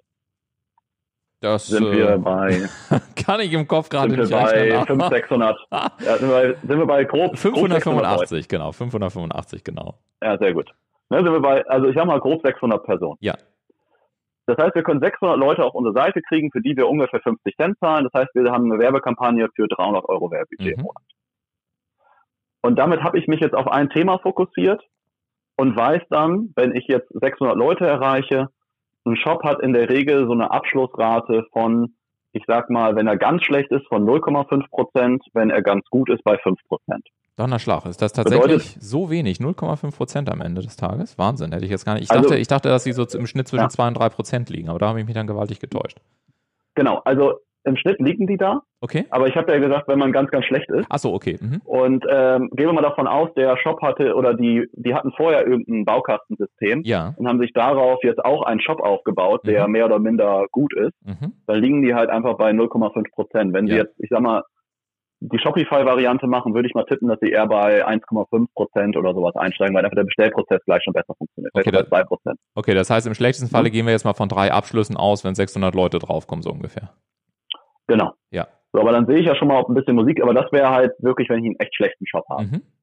Das hängt natürlich auch noch vom Preis ab, von den Lampen und so weiter, ne? Mhm. von den Produktbildern, die ich natürlich habe. Aber im Groben kann ich jetzt über die Werbekampagne irgendwo zwischen drei Abschlüsse bis, wenn ich bei 2% Conversion-Rate bin, dann habe ich von 600 Leuten 12 Bestellungen, Mhm. die ich jetzt darüber die Werbekampagne machen kann. Mhm. Das heißt, ich habe dann irgendwie so jede Woche ein bis irgendwie drei, vier Bestellungen, die ich jetzt über so eine Mini-Werbekampagne generiert habe. Wie ist denn das eigentlich? Also mal so als Zwischenfrage. Ähm, ich hatte neulich eine ganz interessante Diskussion und zwar ging es dort um, ähm, also um anderes Produkt, letztendlich aus dem Metallbau in Anführungszeichen und eine sehr spannende Diskussion über Ferngläser und zwar jetzt nicht irgendwie die für 7,95 Euro, sondern die, die auch ein paar tausend Euro kosten, mit denen man also richtig weit und klar gucken kann. Und die verkaufen tatsächlich über einen Online-Shop. Ist total faszinierend. Also ich habe mir das angeguckt, 4.900 Euro kostet das Standardmodell, kannst im Online Online-Shop bestellen, mit Kreditkarte bezahlen. Völlig Irrsinn. Ähm, also Irrsinn deswegen, weil man sich das irgendwie, ich konnte mir das überhaupt nicht vorstellen, dass da wirklich Leute 4.900 Euro mal eben einfach im Online-Shop eintippern. Und da habe mich gefragt, gibt es aus der Erfahrung heraus irgendwelche Grenzen, dass ich sage, hey, also bis, keine Ahnung, in Deutschland, ich sage jetzt mal 150 Euro, kannst du bedenkenlos gleich reingehen. Wenn du höherwertige Produkte hast, äh, dann solltest du vielleicht ähm, eher gucken, dass du nicht sofort auf die Verkaufsseite gehst, sondern äh, eher vielleicht eine E-Mail-Serie startest, um erstmal Vertrauen aufzubauen. Also gibt es da irgendwie Erfahrungswerte oder sagst du einfach alles Quatsch? Äh, nimm die Grundstatistik 0,5 bis 3 Prozent oder irgend sowas, schick die Leute direkt auf deinen Shop und sofern sich's rechnet, äh, lohnt sie da einfach durch. Ja, ähm, da kann ich leider nur so ein paar Orientierungshilfen geben, weil mhm. es natürlich total vom Produkt abhängt. Also ja. die, ich sag mal, die Kaufwahrscheinlichkeit steigt, je, ähm, je größer deine Marke ist oder die Marke von dem Produkt. Ja. Wenn du jetzt gesagt hast, dieser Fern, dieser, diese Fernglashersteller, ja. das ist eine bekannte Marke Absolut. in der Szene, kennt mhm. jeder. Ja ja, ähm, dann, dann weiß auch jeder, wenn er online die Marke kauft, dass das funktioniert, er weiß genau, was er bekommt. Mhm. Dann funktioniert das auch online. Wenn das jetzt ähm, ja keine Marke ist, die ich jetzt kenne, und ich sag mal, das Fernglas würde jetzt nicht 4000 Euro kosten, sondern es wäre eigentlich das gleiche Produkt von ja. irgendeiner äh, anderen Firma, die man aber nicht kennt, und die würden das jetzt für 2000 Euro verkaufen. Ja. Dann wird das online halt viel, viel schlechter funktionieren, obwohl die vielleicht nur die Hälfte kostet. Mhm. Einfach weil die Leute einfach die Gewissheit über die Marke nicht haben, ähm, ja, dass sich das, das, ja, das Produkt halt wirklich die Qualität hat. Mhm. Ähm, das ist der eine, eine Faktor. Also wenn deine Marke bekannt ist, dann ist der Preis online, dann geht alles online, mhm. weil die Leute halt wissen, was sie bekommen. Deswegen gerade im Bekleidungsbereich sieht man halt vor allen Dingen Marken, die halt online verkauft werden, mhm. weil die, da weiß ich, wenn ich jetzt einen Pullover von Adidas kaufe, dann weiß ich halt, wie der immer ist, da weiß ich, wie der Stoff ist. Mhm. Aber bei anderen halt nicht unbedingt. Mhm. Das ist der eine Faktor und dann ist der andere Faktor, wie einfach ist dein Produkt zu verstehen. Mhm. Ich habe zum Beispiel einen Kunden, der verkauft halt Heizung und äh, Klimageräte. Mhm. Die liegen auch im Bereich von 2.000, 3.000 Euro. Mhm. Aber da weiß der Kunde, wenn er so eine Heizung kauft, da weiß der ja, was der für ein Produkt bekommt. Ja. Das ist eine Heizung, was macht die? Macht halt warm und mhm. fertig. So hat einen gewissen Energiewert. Los. Ja, das ist ein simples Produkt. Mhm. Wenn das jetzt ein komplexeres Produkt wäre, was irgendwie erklärungsbedürftiger ist, wo ich, wo ich das Produkt vielleicht und die Marke jetzt nicht kenne, dann wird es halt schwierig. Dann würde ich halt eher über einen äh, ja, Telefonvertrieb gehen, dass ich sage, trag dich hier für ein Beratungsgespräch mit mir ein oder für einen mhm. Rückruf mhm. oder über eine E-Mail-Serie oder ähnliches. Okay. Ähm, dann würde ich halt darüber gehen. Ja. Dann sind halt solche Bereiche aber auch wichtiger, dass ich ein Remarketing nutze. Also ich kann ja Werbeanzeigen auch gezielt an Menschen ausspielen, die schon mal auf deiner Webseite waren, mhm. weil dann die Menschen einfach mehr Kontaktpunkte auch mit dir brauchen. Mhm. Aber ich sag mal so im Bereich natürlich von irgendwie 10, 20, 30, 40, 50 Euro, da kaufen die Leute eigentlich alles. Ja. Aber da ist es auch schwierig, sich wirklich ein skalierbares Geschäftsmodell aufzubauen, weil du natürlich auch gewisse Werbekosten brauchst. Du brauchst eigentlich immer irgendwo zwischen 10 und 30 Euro Werbekosten, um einen Kunden online zu gewinnen. Ja. Und wenn du halt nur 20, 30 Euro Warenkorb hast, dann kannst du nicht wirklich damit wachsen oder du musst ein Produkt haben wie jetzt irgendwie Nahrungsergänzungsmittel, wo die Leute dann jeden Monat immer wieder ja, bestellen. Ja. Aber ähm, ich hatte jetzt gerade eine gesehen, die hat so Armbänder äh, verkauft äh, für so eine Apple Watch. Dann kannst du so ein anderes Armband da dran packen, ja. so ein bisschen Mode, modisches. Ja. Kostet das Armband irgendwie 12, äh, nee, 12 Euro oder 12,50 Euro oder so. Mhm da weiß ich, dass, dass du ja nur ein oder zwei Armbänder bestellst. Das heißt, der Warenkorbwert ist im Schnitt wahrscheinlich bei 20 Euro. Ja. Da weiß ich jetzt schon, dass das Modell so eigentlich nicht funktionieren nicht kann. Mhm. Genau. Oder du musst halt dann noch eine weitere Idee haben, was du den Kunden halt sonst noch andrehen kannst, was mhm. die Zielgruppe halt sonst noch haben will oder braucht. Ne? Okay. Also Wenn jemand, das heißt, eine Leuchte braucht, braucht noch was anderes. Ja. Okay. Das heißt, wir fangen jetzt also an, letztendlich äh, nach dem Suchvolumen zu schauen äh, und, und dann ja, letztendlich müssen wir ja irgendwie gucken, wie wir so eine Anzeige dann dementsprechend an den Start kriegen. Ne? Genau. Da gibt es jetzt natürlich die Möglichkeit, entweder macht, machen die Menschen das selber, also macht das Team das selber, ja. indem sie sich jetzt online ähm, anlesen, entweder indem sie sich, ich sag mal, eine Videoanleitung, Videokurs buchen oder sich halt jemanden ja, dazu holen, der den das Ganze halt beibringt als Berater. Mhm. Da gibt es etliche Dienstleister, ja, jetzt nicht nur mich zum Beispiel, ja. auch etliche andere. Ja. Ähm, oder ähm, ja, oh gut, oder sie geben das Ganze an eine, ähm, an eine Agentur ab, die das Ganze dann natürlich für sie macht. Und da finde ich es tatsächlich immer, da muss ich mal ein bisschen kritisch nachfragen, weil gerade mit diesen Agenturen, also ich finde das irgendwie, also, und ich bin da wahrlich nicht alleine, also ich tausche mich mit vielen aus und ganz häufig ist es irgendwie so, dass das alles irgendwie so nebulös ist. Also es sind ja meistens ganz junge Menschen, das ist jetzt per se nicht schlecht, also so wie du vorhin auch gesagt hast. Ähm, trotzdem ist es irgendwie so, dass gesagt wird, ja, es ist alles ganz kompliziert. Also egal ob Facebook ist ein ganz anderes System, weiß ich, oder Google, da muss man sich also ganz tief einarbeiten und hast du nicht gesehen sonstiges.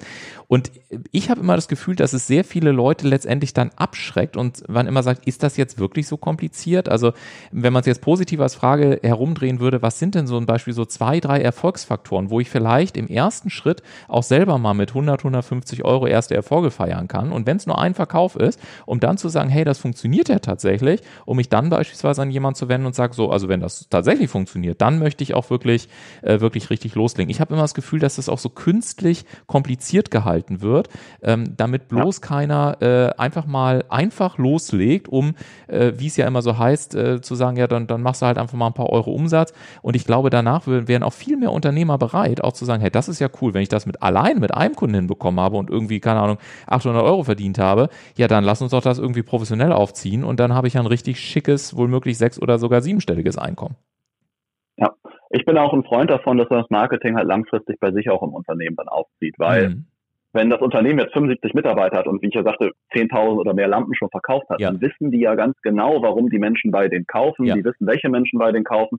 Das heißt, selbst wenn ich das jetzt als Agenturdienstleister übernehmen würde, die kennen ja ihre Kunden viel, viel besser. Mhm. Und also das ist der eine Grund. Und Grund Nummer zwei ist, wenn im Unternehmen ein gewisses Basiswissen da ist, mhm. an wie steuere ich jetzt zum Beispiel Google-Werbeanzeigen, wie steuere ich Facebook-Werbeanzeigen oder ähnliches aus, dann kann dieses Unternehmen viel besser auch die Agentur kontrollieren, aber auch die Agentur steuern, mhm. weil sonst greift man da halt auch ganz oft, ja, ich wollte jetzt nicht sagen in die Kacke, aber das ja. habe ich jetzt eigentlich gerade, ne, in die Scheiße. Ja. So, und ähm, kannst du, kannst du piepen, kannst du piepen, Wolf. Ja, da muss ich schon zweimal piepen heute. Ja, genau, hier wird nicht zensiert. So, genau, freizügige genau. Sprache also, heißt das dann. Äh, genau. Nein, also da bin ich einfach ein Freund von, dass man da gewisse Dinge ähm, sich selber beibringt. Also entweder würde ich halt das über eine Videokursmöglichkeit machen, dass mhm. ich mir halt eine Schritt-für-Schritt-Anleitung hole. Es gibt sonst ähm, auch so kostenfreie Möglichkeiten, zum Beispiel die Google Zukunftswerkstatt, ja. ne, wo ich ja als Trainer da genau. bin. Bietet ja auch in, in Hamburg zum Beispiel, oder bei dir um die Ecke. Genau. Jetzt mittlerweile halt auch Online-Trainings ähm, an, ja. wo das dann, wo ich sag mal, die Basics gezeigt werden. Mhm. Ähm, wo man sich dann natürlich auch mit anderen Leuten auf den Veranstaltungen selber auch netzwerken und verbinden kann ähm, und sich da austauschen kann. Gut, für so ein Unternehmen jetzt im Bereich 75 Mitarbeitern, ich glaube, wenn man es da aufziehen kann, würde ich dann wahrscheinlich auch was ähm, nehmen, wo ich mir vielleicht auch einen persönlichen Berater oder Coach ranziehe. Ne, so wie wir, wir machen das ja zum Beispiel auch, dass mhm. wir Shops wir, innerhalb von drei Monaten ausbilden, dass mhm. die so eine Conversion-Optimierung machen und Google Ads dann schalten. Mhm. Ähm, mittlerweile kann ich, könnte ich vielleicht sogar nachdenken, dass ich mir das auch ähm, noch fördern lassen kann. Jetzt gerade in, in Corona Zeiten. Ich bin jetzt auch zum Beispiel gerade dran, so eine BAFA-Zertifizierung ja. für mich selbst zu machen. Ja. Ähm, da kann ich mir so die Hälfte oder bis 80 Prozent, jetzt in Corona-Zeiten ist sogar so ein 100 Prozent ja. Angebot von Beratungskosten auch vom Staat wiederholen lassen.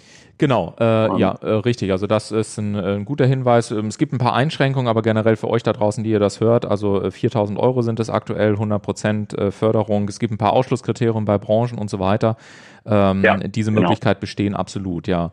Ähm, äh, sag mal, äh, an der Stelle auch nochmal gefragt, also so wie du jetzt gerade gesagt hast, äh, ich glaube, an der Stelle ist es für viele immer so, dass sie sagen, ja, also im Prinzip weiß ich es ja. Also ich weiß ja, dass ich Anzeigen machen soll, aber das ist irgendwie alles so undurchsichtig. Also soll ich jetzt ein Video machen? Du hast es ja vorhin gerade selber gesagt, äh, dass dieses, dieses einfache Video ähm, hat dann am Ende mehr Konvertierung gebracht als ein Foto. Die anderen sagen, nee, du musst ein Foto machen. Dann beschäftigst du dich mit Fotos, heißt es, nee, ähm, das muss aber besonders natürlich sein und bloß nicht irgendwie mit komplizierten Farben. Die Dritten sagen, kannst du alles knicken, äh, du brauchst eher eine Textzeile, mach eine einfache Textanzeige. Das heißt, wenn ich als Unternehmer davor sitze und mich da ganz pragmatisch reindenke, dann geht es mir zumindest immer so, dass ich mit meinen Gesprächspartnern häufig da sitze und wir eigentlich nach einer halben Stunde keine Lust mehr haben, weil wir sagen, kann da jetzt nicht mal bitte irgendjemand sagen, was jetzt in welchem Falle das richtige, das richtige Tool ist? Kannst du es uns sagen an der Stelle? Ja.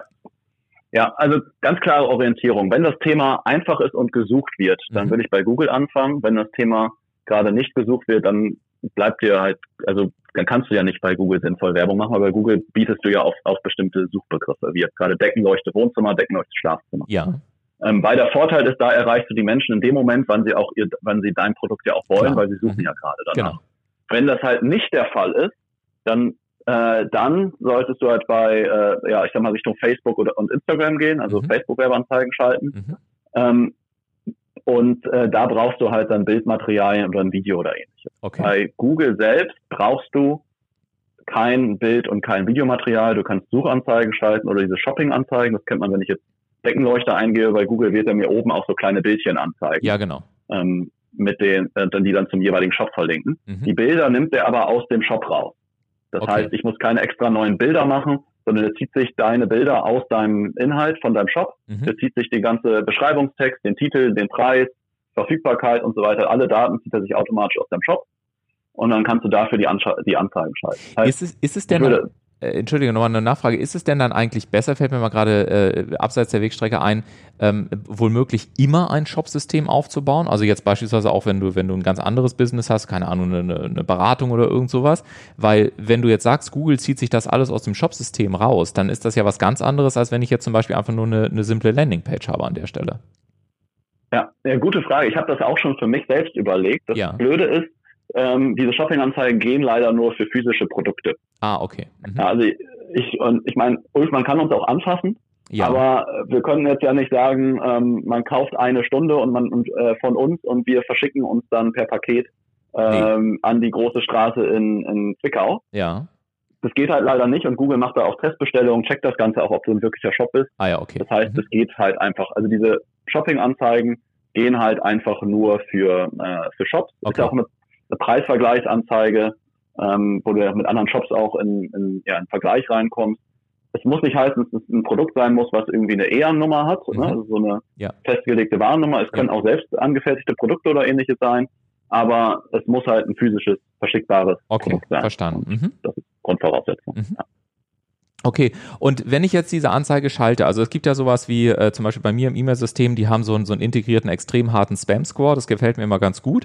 Das heißt, wenn ich dann da zum Beispiel tippe und meine E-Mail so schreibe, so wie ich halt schreibe, dann äh, kommt es gelegentlich dazu, dass ich dann auf Prüfen drücke und dann sagt mir das System, Achtung, du hast hier beispielsweise, hatte ich neulich ein Wort in Großbuchstaben geschrieben, das ist meistens ein Hinweis gerade in der Betreffzeile auf Spam, würden wir dir nicht empfehlen, ähm, bekommt so und so viel Minuspunkte, Zustellrate senkt sich und so weiter. Das heißt, du wirst eigentlich relativ idiotensicher da durchgeführt, um zu sagen, okay, wie komme ich mit einem, äh, mit praktisch im besten Fall natürlich 0.0 Spam-Score letztendlich aus. Ähm, das heißt, es gibt also ganz konkrete Erfahrungswerte. Gibt es das auch für Anzeigen? Also kannst du uns bestimmte Wörter nennen oder bestimmte Längen oder bestimmte Buchstaben, äh, Zeichenanzahlen und sonstiges, wo du sagst, da würde ich wirklich drauf achten bei der Anzeigengestaltung, damit sie dann auch eine hohe Wahrscheinlichkeit haben, dass es am Ende des Tages angeklickt wird, ähm, weil, wenn ich das richtig verstanden habe, danach richtet sich ja letztendlich dann auch äh, alles weitere logischerweise aus. Nehmen wir mal das Beispiel an, wir schalten jetzt eine Anzeige auf das Keyword Deckenleuchte Wohnzimmer. Ja. Also alle Leute, die jetzt Deckenleuchte Wohnzimmer in Deutschland eingeben, kriegen dann jetzt unsere Werbeanzeige. Mhm. Dann mache ich mal an dem Beispiel mal auf. Wenn wir jetzt mal von, von Google-Anzeigen mal sprechen. Mhm. Dann ist so eine Google-Anzeige immer so aufgebaut. Du hast im oberen Teil, man nennt das den Titel. Mhm. Du hast bis zu drei Titel. Ähm, wenn du mal das bei Google eingibst, wirst du sehen, das ist so eine, so eine, so eine bläuliche, bläulich-lilane Schrift. Mhm. Und dann hast du die URL, also die Webadresse, die da drunter steht. Und dann steht da drunter so in leichten Grau-Schwarzton äh, so ein Beschreibungstext. Mhm. Das heißt, du bist erstmal limitiert bei Google über die Anzahl der Zeichen, die du ohnehin hast. Ja. Du hast jetzt im Titel hast du dreimal 30 Zeichen und im Beschreibungstext zweimal 90 Zeichen, Mhm. also Buchstaben, Leerzeichen, die du da eintippen kannst. Jetzt äh, zwei Dinge, die ich definitiv machen würde. Beim Titel funktioniert es, ich sag mal, fast immer besser und ich finde es immer blöd, wenn Leute nicht konkret werden und sagen, ja, musst du testen, testen, testen. Ja. Eine Sache, die einfach zu 90 Prozent immer besser funktioniert. 90 Prozent immer besser, ist auch ein guter Satz, aber also, also in fast jedem Fall besser funktioniert und deswegen eine klare Empfehlung ist, dass ich in den allerersten Titel, der da oben links drin steht, ja. dass ich da das, den jeweiligen Suchbegriff eintrage. Okay. Das heißt, ich würde den ersten Titel Deckenleuchte Wohnzimmer nennen. Mhm. Könnte auch gerade noch mit 30 Zeichen hinkommen, glaube ich. Ähm, man kann da sogar so hingehen, dass man da einen Keyword-Platzhalter einfügt. Mhm. Ähm, das heißt, Google wird da immer den, die jeweilige Suchanfrage einfügen. Es kann Mhm. jetzt ja sein, dass jemand jetzt nicht Deckenleuchte Wohnzimmer eingibt, sondern ähm, schöne Deckenleuchte Ja. äh, Wohnzimmer und dann würde auch oben links schöne Deckenleuchte oder rote Deckenleuchte Wohnzimmer, dann würde Mhm. auch oben links genau die Suchanfrage drinstehen. Das Mhm. funktioniert immer. Mhm. Und dann eine Sache, die auch immer besser funktioniert und klickstärker ist, wenn du dann in dem Beschreibungstext ganz am Anfang auch nochmal irgendwie das Keyword einbindest. Mhm. Das heißt, wir bauen die Beschreibungstexte in der Regel so auf, dass wir sagen, ich würde jetzt zum Beispiel sowas schreiben von der, ich nenne die jetzt mal Lampen, Lampenfieber. Lampenfieber, geiler Name. Ja, das stimmt. Ich nenne jetzt so mal, entstehen ähm, Business-Ideen, ja. ja, genau. So, sagen wir mal, ähm, wir sagen jetzt hier ähm, in Deutschland oder in, äh, in Pinneberg gefertigte Deckenleuchten für dein Wohnzimmer von lampenfieber.de. Mhm. Würde ich jetzt den ersten Beschreibungstext nennen, dann haben wir wahrscheinlich die 90 Zeichen schon fertig. Mhm. Und in den zweiten Beschreibungstext, damit fährt man auch, wie ich sagte, zu 90 Prozent immer. Mhm. Also fast immer sehr, sehr gut. Mhm. Den zweiten Beschreibungstext, der wird nämlich nicht immer angezeigt. Der wird auf Mobilgeräten äh, nicht immer angezeigt, weil Mobilgeräte einfach ein bisschen schmaler sind. Ja, Den würde ich dann ähm, anders formulieren, sodass der immer ergänzend ist. okay. Das heißt, der zweite Beschreibungstext, da packe ich jetzt eine Auflistung von Vorteilen rein und die trenne ich einfach durch Punkte. Okay. Mhm. Indem ich jetzt sage, in Deutschland gefertigt, versandkostenfrei ab 49 Euro, Mhm. Liefer, äh, Lieferung in drei Tagen, Mhm. also irgendwelche Vorteile für den Shop oder was wir gesagt hatten, ähm, Schadstoff, ähm, schadstofffreie Mhm. äh, Materialien ähm, von Behindertenwerkstätten unterstützt, Ja, zum Beispiel sowas. ja, Ne? ja. Und mit der Struktur, wenn ich diese Struktur habe, ja, dann kann jeder richtig gute Anzeigentexte schreiben, Mhm. die klickstark sind, die von Google gut bewertet werden, damit ich auch nicht nachher, wie wir gerade vorhin gesagt haben, 50 Cent pro Klick bezahle, sondern wenn ich bessere Texte schreibe und Google mich noch besser bewertet, zahle ich noch ein bisschen weniger, weil Okay. Google auch ein Interesse daran hat, dass du gute Texte schreibst. Jetzt habe ich gerade mal geguckt hier auf der Seite. Ich habe einfach mal Deckenleuchte Wohnzimmer eingegeben. Übrigens lampenfieber.de ist tatsächlich, das müssen wir der echt? Fairness halber sagen, ist vergeben und dahinter steckt tatsächlich ein Lampengeschäft. also es ist, ich dachte gerade, es hat was, keine Ahnung, Coaching über Prüfungsleistung oder so. Nein, es ist tatsächlich ein Lampenanbieter. Mit dem haben wir nichts zu tun hier an dieser Stelle. Aber trotzdem an dieser Stelle ist, ist äh, sozusagen lampenfieber.de. Es ist wirklich ein cooler Name. Ich habe es gerade mal recherchiert. Die sitzen in Aachen, sitzen die, sitzt die Firma. Und äh, genau, Okay. das nur so am Rande. Aber äh, zurück zu der, zu der Google-Seite, die ich jetzt hier offen habe. Ich finde hier jetzt ja eine ganze Menge an Anzeigen. Also äh, das geht hier, wo es von Lampenwelt, Home24, Wayfair, Klicklicht, äh, äh, dann Amazon, dann Ladenzeile, Otto, Home24, Wohnlicht, Klicklicht. Also es ist irgendwie eine Hülle und Fülle. Jetzt muss ich da ja in irgendeiner Form auf auftauchen, weil ähm, ich weiß nicht, wie es die meisten Menschen machen, aber ich gucke, oh, wenn's, wenn, ich, wenn ich einen schlechten Tag habe, scroll ich die Seite mal bis zum Ende durch, aber meistens äh, entscheide ich mich so anhand der ersten, ich sag mal, keine Ahnung, drei bis sieben vielleicht, Anzeigen, die ich irgendwie sehe. Ist das eine reine Preissteuerung oder hat das auch noch andere Erfolgsfaktoren, weil ich will ja dann auch möglichst weit nach oben, wenn ich, wenn ich da schon auch Geld in die Hand nehme. Ja, genau. Also es ist, äh, hängt von zwei Faktoren ab. Mhm. Und ich würde jetzt mal Folgendes wetten, da kann ich jetzt natürlich total falsch liegen. Ja, Die allererste Anzeige, die bei dir ganz oben ist, ja. ist das zufällig auch die größte? Äh, ja, also die hat, äh, das ist insofern die größte, als dass da äh, praktisch Deckenleuchten und Deckenlampen für alle ihre Zimmer, dann kommt da so ein, so ein schwarz geschriebener Text und dann kommt da drunter praktisch wie so eine Spalte äh, mit oder eine Zeile mit zwei Spalten, ähm, nochmal eine Überschrift und darunter auch nochmal Text. Also insofern ist sie flächentechnisch Mhm. deutlich größer als alle anderen, die da drunter kommen. Ja, guck mal. Das ist, das freut mich. Puh, Wette gewonnen. Ähm, Ja. Und zwar, ähm, warum ist das so? Ähm, Google möchte ja auch, dass die Werbeanzeigen von Leuten ja auch geklickt werden, weil klar verdient Google ja auch was daran. Mhm. Und wenn wir jetzt, ähm, wenn jetzt hinter diesen Werbeanzeigen schlechte Unternehmen stehen würden, Ja. Google ist ja so gewachsen und hat so einen riesigen Marktanteil von mehr als 90 Prozent in Ja. Deutschland, Ja.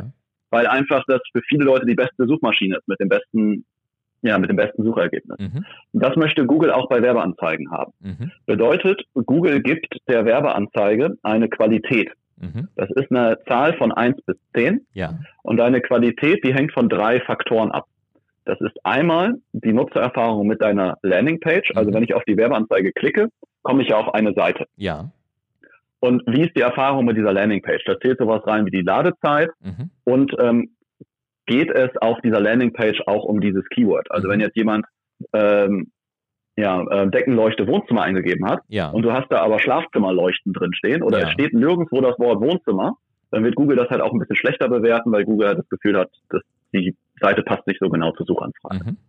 Das heißt, das ist ein Faktor von dieser Qualität und dann gibt es noch zwei, die du direkt über deine Werbeanzeige beeinflussen kannst, mhm. nämlich die Anzeigenrelevant und deine Klickrate. Mhm. Die Anzeigenrelevant wird dadurch gesteuert, dass du dein Keyword in die Anzeige reinpackst. Deswegen mhm. hatte ich dir vorhin diese Struktur gegeben. Ja. Ne? Erster Titel mit deinem Keyword und in der Beschreibung des Keyword. Ja. Und die Klickrate wird halt auch dadurch gesteuert, wie gut natürlich dein Anzeigentext ist, aber auch durch die Größe der Anzeige. Ne? Weil wenn mhm. du eine größere Anzeige hast, dann ist die auch klickstärker. Mhm. Aber ob die Anzeige jetzt größer ist oder nicht, deswegen zahlst du nicht mehr. Du nutzt einfach nur alle möglichen Felder aus und Beschreibungstexte, die du hast. Okay. Und hier haben die jetzt zum Beispiel noch solche Sitelinks eingefügt, die die Anzeige halt auch nochmal größer machen. Mhm. Ja?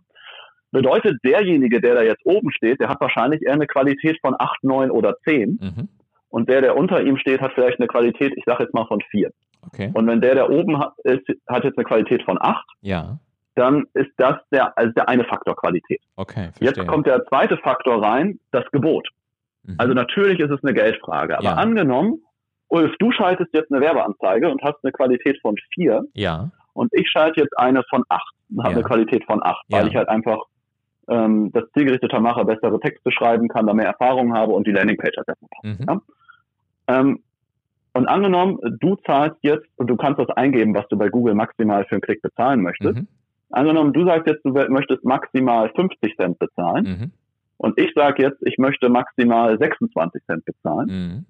Dann erscheine ich trotzdem über dir. Mhm. Weil ich zahle ja ein bisschen mehr als die Hälfte von dir. Ja. Aber meine Qualität ist doppelt so gut wie deine. Okay. Meine Qualität war ja 8, deine 4. Genau. Das heißt, ich bin doppelt so gut in der Qualität wie du. Mhm. Aber dein Gebot ist nicht doppelt so hoch wie meins, weil du willst 50 okay. Cent bezahlen, ich 26 Cent. Ja. Deswegen, man multipliziert diese beiden Zahlen sozusagen zueinander. Ja. Jetzt, ähm, ohne jetzt irgendwie eine Flipchart oder Tafel ein bisschen schwieriger zu erklären. Ja. Aber letztlich zählen beide Faktoren gleich rein und wenn deine Qualität äh, nur halb so gut ist wie meine, dann musst du doppelt so viel bezahlen, um auf die gleiche Position zu kommen. Okay, verstehe. Mhm. Okay. Deswegen ist es halt nicht nur eine Geldfrage, sondern halt auch eine Qualitätsfrage. Ja. Aber wenn zwei die gleiche Qualität haben, dann ist der weiter oben, der mehr bezahlt. Okay, gut. Ich sehe schon, wir müssen dieses Podcast-Interview, es wird wahrscheinlich das allererste Mal sein, in zwei Teile teilen, weil wir mittlerweile bei weit über einer Stunde angekommen sind. Aber ich will dich so lange ausquetschen, wie es geht, denn ich weiß, du bist ja wirklich sehr schwer zu bekommen. Nebenbei gesagt, ist es eigentlich richtig, dass du, dass, ich habe es ja in der Anmoderation gesagt, in China Vorträge hältst. Wie machst du das eigentlich sprachlich? Äh, sprichst du Chinesisch oder, oder hältst du sie auf Englisch? Und ob Sebastian wirklich Chinesisch spricht und vor allen Dingen, wie es auch mit unserer Live-Fallstudie ähm, weitergeht, das hört ihr dann nächste Woche hier im Entscheidungsfinisher Podcast. Nächste Woche geht es auch noch weiter in die Tiefe. Wir werden über äh, die Anzeigen weitersprechen, wie der weitere Weg ist, damit du auch ähm, ja mit Google wirklich erfolgreich durchstarten kannst. Und ich hoffe, diese erst, dieser erste Teil der Episode heute hat dir gefallen mit Dr. Sebastian Decker. Und äh, insofern schalte auch gerne nächsten Montag wieder ein, wenn wir mit der mit dem zweiten Teil dieser sehr sehr, sehr spannenden Episode weitermachen. Bitte bewerte auch den Podcast. Ne? Du weißt, das hilft auch immer mir weiterhin gute und spannende Gäste für dich zu bekommen. Und jetzt wünsche ich dir einen wunderbaren Start in diese heutige Woche. Komm gut rein. Ich danke dir fürs Zuhören. Viel Spaß beim Umsetzen. Eine entscheidungsstarke Woche und bis nächsten Montag. Ciao, ciao.